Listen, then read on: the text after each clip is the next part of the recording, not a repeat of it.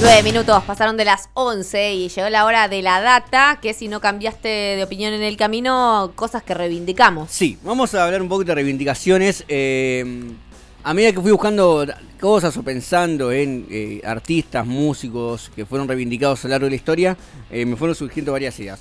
Vamos a arrancar igual con una banda que no sé si sabían, pero al principio fue muy criticada y bastante detestada por el, la escena del rock nacional hasta su segundo disco. Pero cuando nace Cerú Girán, ¿sí? el primer show de Cerú, dicen que les tiraban hasta las pilas los Walkman. Porque decían, esto no es Charlie García, esto no es Sui Generis, no suena como queremos que suene. El público en una park enojadísimo con Charlie y con, y con toda la, manada de Cerú, eh, porque no era la música que le gustaba al público. ¿sí? Recordemos, Charlie venía de hacer Sui Generis en el 72, 73, hasta el 76. Eh, después hace La máquina de hacer pájaros, que se vuelve completamente progresivo. ¿Sí? Y agarra esta mega banda, ¿no? Porque estamos hablando, estaba David León y Oscar Moro, que eran dos históricos del rock nacional, los lleva al joven Pedro Aznar, de 17 años, se lo lleva a Brasil con Billy Bond, y ahí graban eh, el primer disco llamado Cerú Girán. Algo que se le va a criticar siempre a Cerú es la pésima calidad de audio de todos sus discos. ¿sí? Suenan horribles los discos. Por eso están muy buenas las ediciones que están haciendo ahora, porque las remasterizan y las remasterizan desde los master la mayoría, y suenan muy bien. Pero bueno, presentan este disco en una parte, la gente aburridísima, le, no le gustó, no lo entendió tampoco. Eh, un espectáculo con eh, artistas en vivo, con violín, con cello, con todo. No le gustó a la gente, los matan. Hace su primer gira, sin, no sin pena ni gloria, pero bueno, en un momento el manager de Cerú dice, che, estamos viendo esto mal. Empezamos a mandarlo como Charlie García y Cerú Girán. ¿Sí? Entonces durante toda la primera gira de Cerú, eh, los flyers decían Charlie García en gigante y abajo y Girán. ¿Sí? Pasa un año y sacan la grasa de las capitales y todo cambia. Sí, cuando empieza a sonar la grasa de las capitales, ahí Cerú ya se vuelve a hacer una banda increíble, eh, que después termina siendo quizás una de las bandas más importantes, si no es la más importante de la historia de rock nacional. Y medio que sí, no te quiero mentir, pero Y depende de quién agarre, depende de qué te dice. Eh. Para mí sin Cerú no hubiese existido muchísimas cosas después, pero porque sin Charlie García no hubiesen existido un eh, montón de cosas. Sí, sí, obvio. Pero ese es el primer ejemplo de eh, una banda que empezó medio criticada y después terminó siendo eh, un emblema del rock nacional, ¿no? La segunda de las que hablábamos era Miranda. Yes, yes, yes. Contextualicemos un poquito, sí, año 2000 se forma Miranda, 2001 Crisis, 2002, el 2001 ya el primer atisbo de pop que empieza a sonar en Argentina venía del rock, ¿sí? Porque en ese año, el 2001, eh, Babasónico saca Jessico. Uf, qué discazo, man. Que es un disco muy, muy electrónico para lo que es el rock. Claro, sí. es verdad. Más para eh, un Babasónicos que venía de eh, Miami, que era un disco bastante crítico a los 90, donde tenía un audio bastante rockero. Eh, Babasónicos que en los 90 se dedicó a hacer discos muy variopintos, ¿no? Hay un disco que es eh, casi metal, porque es medio una parodia al metal, hay un disco que es mucho más pop, hay mucho un disco que es más eh, dance, de hecho ellos sacan sus propios remixes en los 90, ¿no? Eh, y en 2001 sacan Jessico. En paralelo Gustavo Cerati arranca su carrera solista, ¿sí? Que los comienzos de Cerati también, como dijimos recién, eran muy electros, muy pop, ¿sí? Pero por el otro lado tenías a unos redondos separándose, ¿sí? Tenías a la renga entrando su etapa más rockera también, ¿sí? Tenías a los piojos llegando al culmine de su carrera, empezando a explotar. Tenías al estadio mm, a, Cemento como ícono del, rock. Es increíble igual que em, en Cemento nace Miranda. ¡Wow! Porque Ale Sergio participaba de. O sea, literal puedes decirles, lo sigo desde Cemento. Claro. Ale Sergio participaba comúnmente de noches eh, que se hacían durante la semana de arte. Eh, y si no me equivoco, eh, tendría que revisar la, historia de Miranda. Ahí conoce a Juliana Gata, ¿sí? Y ahí nace Miranda, ¿sí? Por eso también a Miranda siempre se lo miró mal desde muchos lados, porque, como dije antes, es una banda de pop saliendo desde el rock, ¿sí? Entonces al pop no le gustaban las bandas que salían del rock, y al rock no le gustaba el pop. Algo que se va a repetir muchísimo en, esto que vamos a repasar ahora es que la base de si estaba bueno o no siempre la va el rock, ¿sí? No es que había... Eh, eh, ¿Como público o como periodismo del...? Todo. O sea, el, rock como emblema del sonido nacional, ¿no?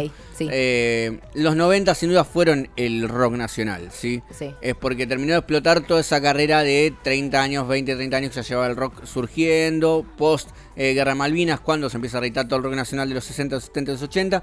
Ahí empieza post dictadura también. Post dictadura. Eh, pero igual el emblema fue el Malvinas porque se prohíbe la música en inglés. Claro. Y entonces ahí reeditan todo lo que es nacional. Claro. Y en los 90 empieza el rock a hacer, ¿no? Si bien vamos a hablar siempre de Soda Stereo como la banda mainstream latinoamericana, están los redondos, ¿sí? Claro. Y de los redondos pues nace La Renga, nace Los Piojos, nace Los Caballeros de la Quema, Los Gardelitos, nacen todas bandas que en el 2000 explotan completamente Totalmente. y son emblemas de la música nacional. En ese contexto que Miranda nace y es una de las bandas más bastardeadas en la historia de la Argentina para mí. Lo que se ha dejado de lado a Miranda, ¿sí? a pocas bandas se la han dejado de lado y es muy loco si lo pensás en el lugar que, que ocupan hoy, ¿no? Mm. Eh, me preguntabas al principio del programa cuándo fue el quiebre. El quiebre yo creo que se lo doy en dos momentos, ¿no? Cuando Alex Archie graba con Marcelo Moura es un quiebre porque es eh, alguien emblema del rock de los 80 diciéndole a Miranda, che, vení. ¿sí? Y el otro es con su disco, eh, el que, ay, para que se me fue el nombre, en el que tiene, eh, ay, este tema hermoso, ¿por qué se me van los nombres de los discos? ¿Alguien me quiere decir?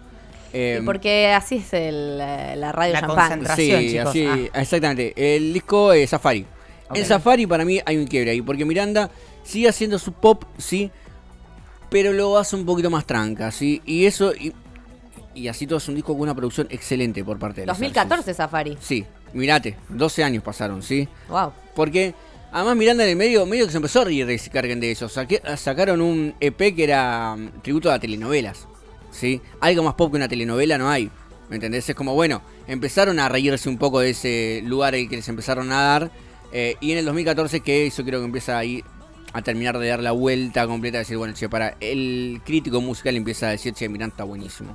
Sí, y a revisitar el primer disco Miranda, el segundo disco Miranda, porque sin restricciones el segundo disco Miranda explota con Yo te diré, pero Don, sonaba, sí, pero sonaba en la 100, sonaba en FM Hit, sonaba en Radio Disney, no sonaba en no, la Mega. No.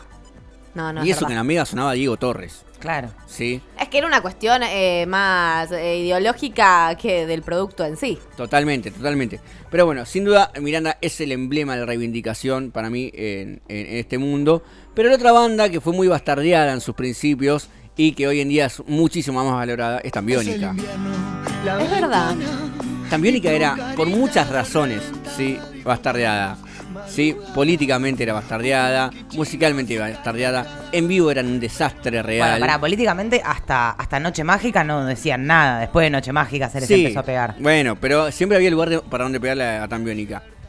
Yo creo que lo que hizo Tambiónica, eh, que molestara tanto al rock, porque vamos a de vuelta, siempre la crítica y el bastardeo vino de parte del rock, ¿sí? Es que era una banda rockera muy plástica, ¿sí? Es como... Sí. Era muy de la belleza exterior, muy... Ultra comercial. Sí, ultra comercial. Y eso nunca fueron una banda así. Sí, siempre fueron una banda mucho más under, mucho más de remarla, nada más que se vestían y se comportaban como si fueran unos de killers argentinos, ¿me entendés? Es como, bueno, por ahí venían. Eh, y esa cosa les, les valió eh, mucha crítica.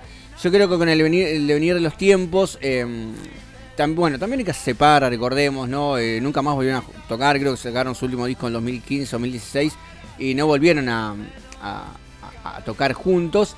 Pero sin duda cuando sacan eh, Obsesionario en el 2010 se terminan de consagrar como una gran banda, muy criticada, ¿sí?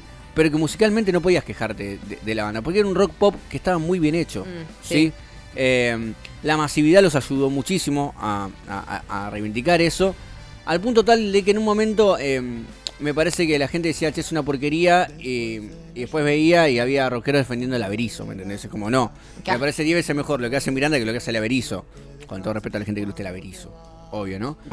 Pero bueno, y en este repaso de música eh, me surgieron un par de artistas más que fui pensando, no tan nacionales. perdón, igual eh, Sí. hay que dar la noticia de que Chano It's Alive Chano está nuevamente vivo. revivió y va Sí. a tocar. Este viernes toca en La Plata. eh, para hablar- ¿Alguien puede cuidarlo al Sí, Chano, por favor? Totalmente. Recordemos que el Chano lo que sufrió esta vez no fue una sobredosis, fue una eh, desnivelación, regul- regularización de su medicamento eh, y eso lo llevó a entrar en, en un coma farmacológico. Estuvo una semana entubado. Hace cinco días le dieron de alta.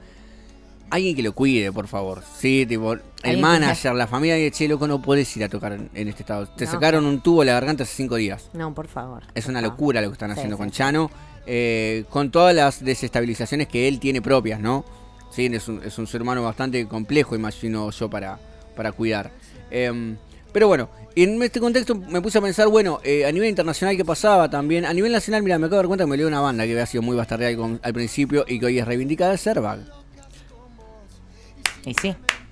Airbag Sí. son esas bandas que cuando nació Ah. eran los Hanson argentinos, una Sí. porquería. la- la- Otra cosa que no, de puto, de puto, porque hay cualquier cosa de puto, ¿viste? Como Sí. es malo ser puto. Sí. O no sé qué, qué tipo de consumo es específico, no y, sé. Y yo creo que ahí hay algo que em, Airbag le debe a los festivales.